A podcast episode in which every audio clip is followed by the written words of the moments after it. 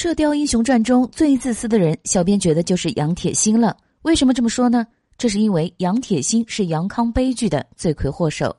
杨铁心在包惜弱身怀六甲之时弃他而去，可能会有人说，这是因为他要去救自己义兄郭啸天的妻子，所以不得已才与妻子分离的。就算他抛妻弃子是无奈之举，但是他在妻儿过着幸福生活的时候，他又跑出来捣乱，这就很过分了。他只考虑自己的心情，却不想这件事对包惜弱和杨康的影响。杨康在他没出现以前，一直过着平淡幸福的生活。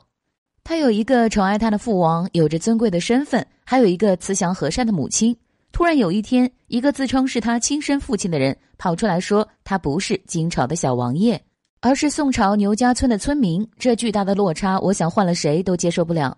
再说包惜弱，杨铁心在危难之时弃他而去。是完颜洪烈救他于危难之中，他为了报恩，为了养大他们的儿子，改嫁给了完颜洪烈，而完颜洪烈也对他十八年如一日的宠爱。要知道，完颜洪烈可是大晋的六王爷，是龙子龙孙，他想要什么样的女人没有啊？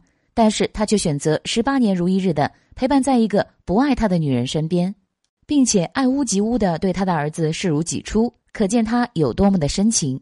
但是这一切随着杨铁心的出现都改变了。杨铁心打破了他们母子本来平静的生活。他十八年没有出现，一出现就要认回老婆孩子。杨康接受不了这个事实，他就高举正义的大旗指责他，甚至以死相逼。可见他自私到了极点。不知道大家对此有什么看法呢？欢迎大家评论留言并加以指正。